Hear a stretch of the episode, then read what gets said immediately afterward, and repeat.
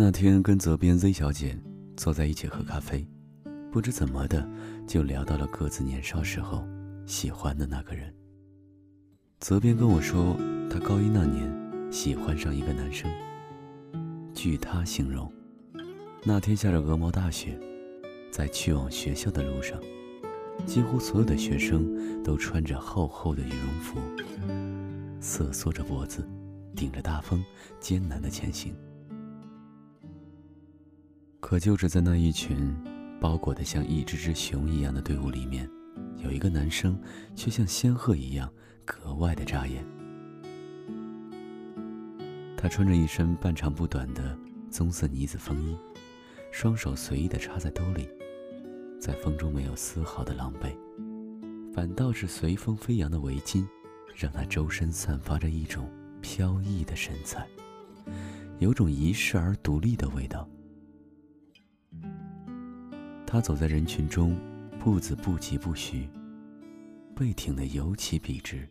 Z 小姐说：“用现在比较流行的说法是，当时他就一脸懵逼了，脑子里源源不断冒出青春言情小说里那些极尽赞美男主角的词汇，然后他下意识地低头望了望自己，裹得跟个粽子一样的身材。”怎么看都不像是言情剧里女一号的样子。后来，也不知是因为她开始刻意的搜索那个男生的背影，还是因为那个男生总是在固定的时刻从家里走去学校。总之，每次当 Z 小姐走上那条路的时候，都能看见前面的不远处，那个男生英挺的背影，以及不慌不忙的步调。有一次，Z 小姐正呆呆地盯着他的背影看，他忽然回过头来，把她吓得一个激灵。其实两个人离得很远，而且他也根本不知道有这么个人的存在。可是他还是迅速地低下了头，又惊又羞。原来，那个男生只是回过头，跟哥们儿打闹。可是 Z 小姐忽然就难过了，即使有一天，她真的看到了他，大概也不会把目光在他身上多停留一秒吧。那个时候，Z 小姐胖胖的，沉默寡言，除了学习好一点，基本没什么出众的地方了。虽然有时候也会羡慕一下学校里一些光彩照人、左呼右唤的女生。但是他也从来没有觉得自己哪里不好，总是安慰并且告诫自己，先考个好大学比较重要，其他的，到了时候总会有。可是自从遇见那个男生后，他开始变得爱挑剔自己。仔细盘算了一下身上的闪光点，发现自己果然是平凡的可怕。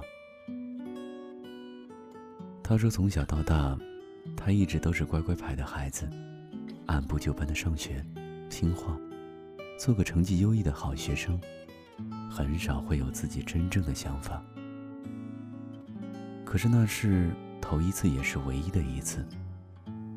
他有那么强烈的欲望，要去做一件自己想做的事，改变自己，不想一辈子都把自己肥大的身躯。躲在灰扑扑的衣服里，不想一辈子都做个别人嘴里的老师，但却没有个性和自信的孩子。从那一刻开始，在别人眼里，她还是那个习惯低着头、不怎么说话的 Z 小姐。可是只有她自己知道，有些东西在用一种很隐秘的方式偷偷成长。他开始对着镜子练习微笑。他不知道，也许哪一刻，那个男生会无意中瞥到他，所以他要把微笑当成习惯，当成能够始终挂在脸上的表情。他希望给他留下的第一个表情就是微笑，不管他认不认识他。他开始减肥。但是高中学习又需要营养，让他不敢节食。那么爱吃零食的他，在长达一年的时间里，都没敢再碰一口薯片。不爱吃蔬菜的他，后来能认得每一种青菜的名字。闻着味儿就恶心的鸡蛋，他坚持每天都吃一个。喝一口就反胃的牛奶，他要使劲催眠自己，才能灌下一杯子。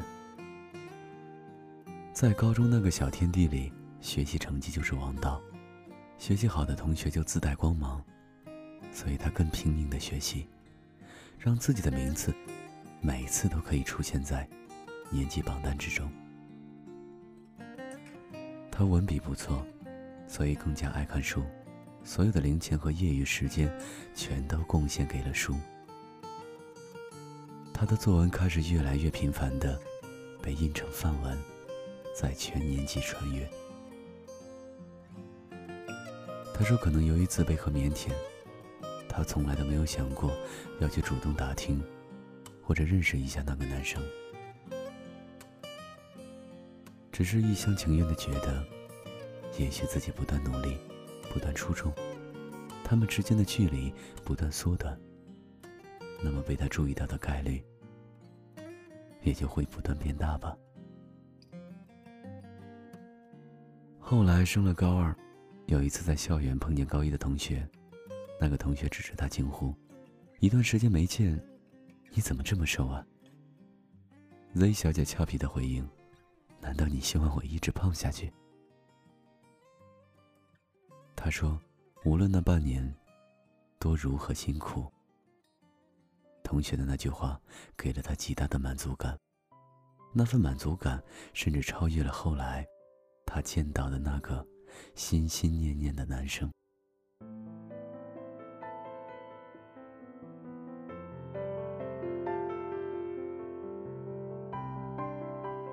人瘦了，眉眼也清秀了。开始有一小撮同学，称呼她小才女，对她很是崇拜。她也就越发开朗，喜欢笑，喜欢聊天。或许老天觉得给她的还不够。一次朋友出去玩，赫然发现那个男生竟然也在，她瞬间局促不安，躲在一旁，不敢看他，也不敢说话。可是朋友却不放过他，扯着他，就跟大家说：“哎呀，把我们大才女约出来实在太不容易了，今天一定要玩尽兴啊！”他郁闷的抬头，发现那个男生正笑盈盈的望着他，然后他走过来，叫了一声：“嘿。”他说他真的太不一样了，打招呼都跟别人不一样，不说 “hello”。也不说你好，嘿的一声，简直阳光的不行。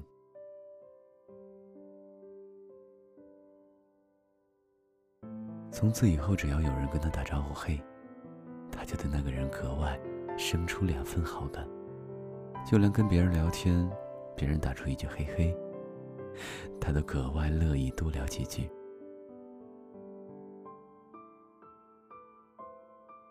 那天，那个男生跟他说。我早就知道你了，你作文写的很棒，从初中我就知道。可是从来都没能见到你呢。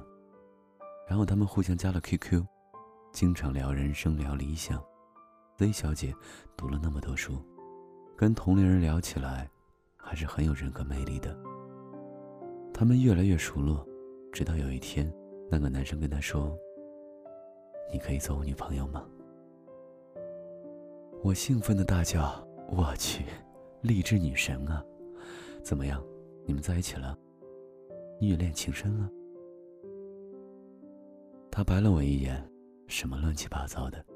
我没有答应他呀。”我忽然发现，虽然一开始我是为了他才开始改变，但是改变到最后，似乎得到他的认可，不再是我唯一的目的。我很开心，很激动。可是还是理智占了上风。那时候我都快高三了。我说我也很喜欢他。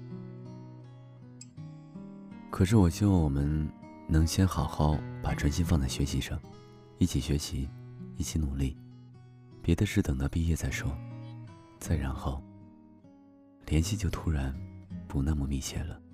再然后，两个月后我看到他和别的女生走到了一起，我无比惋惜。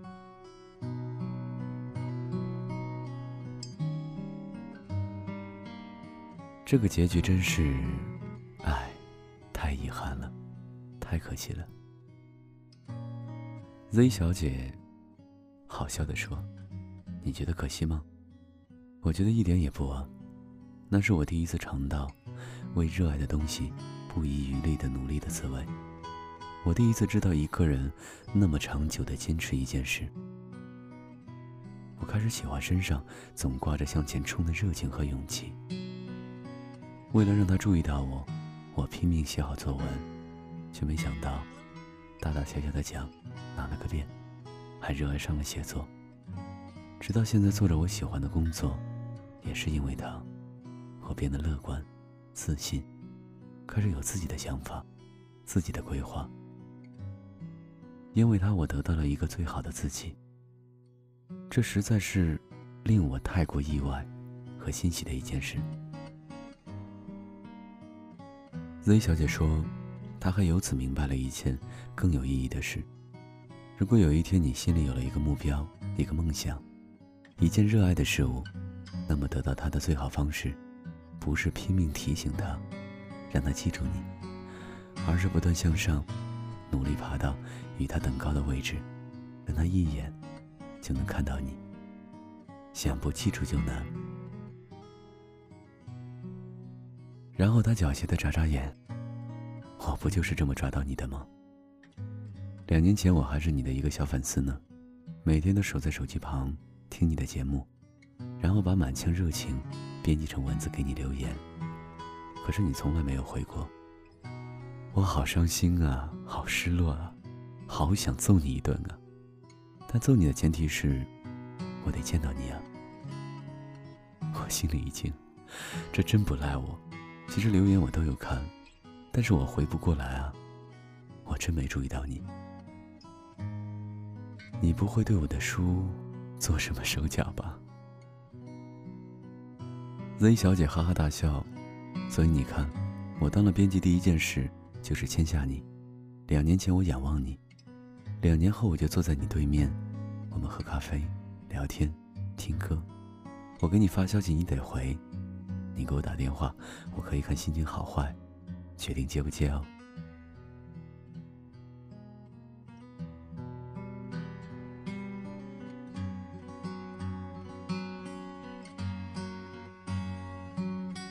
因为你，我才想变成更好的自己。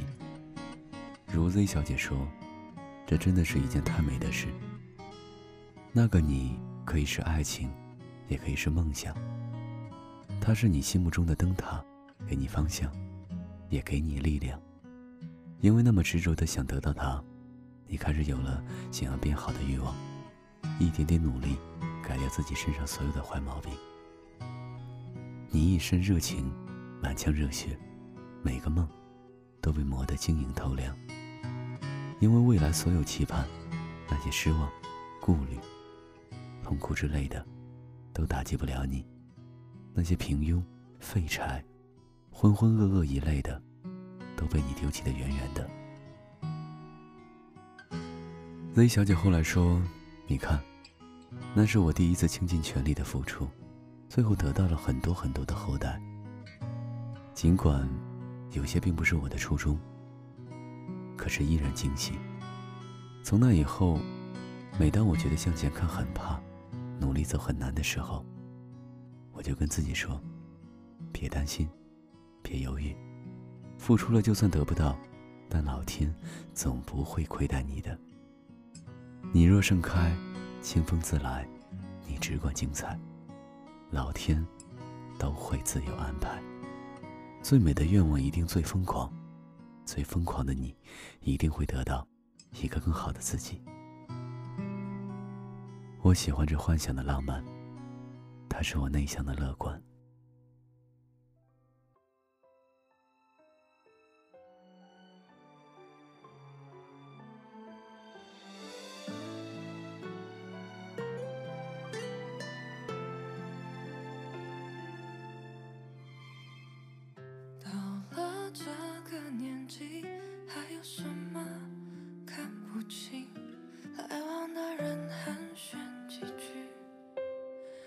随口一提。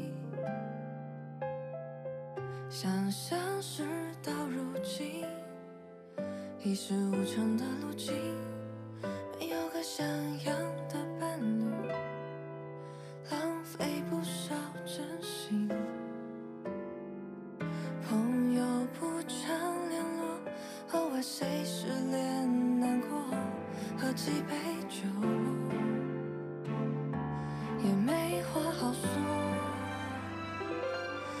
不知不觉也已经二十一，说年轻不年轻，还是有些脾气，依然却更深情，盲目讲义气，只是受点伤都不足为提。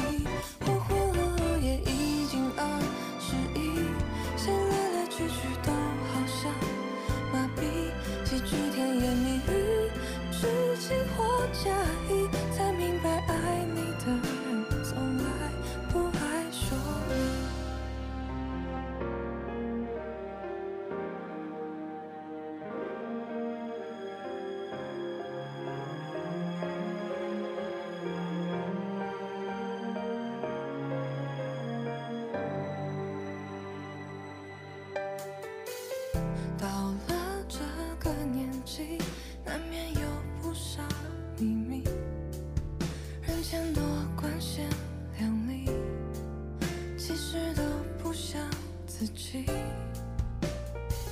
生活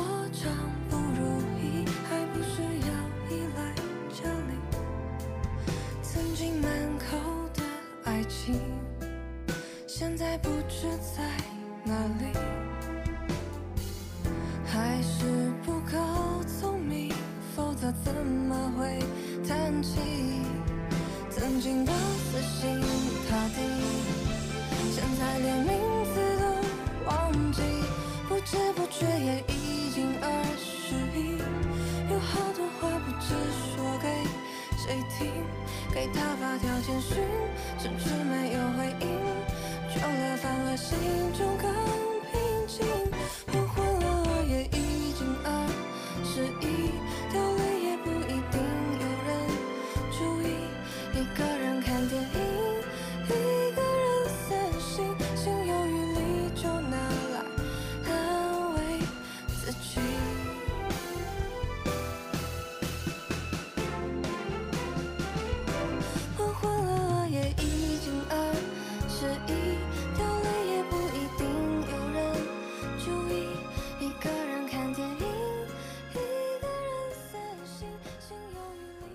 这篇文章出自我的新书《我想送你一颗黑凤梨》，黑凤梨为粤语“喜欢你”的谐音。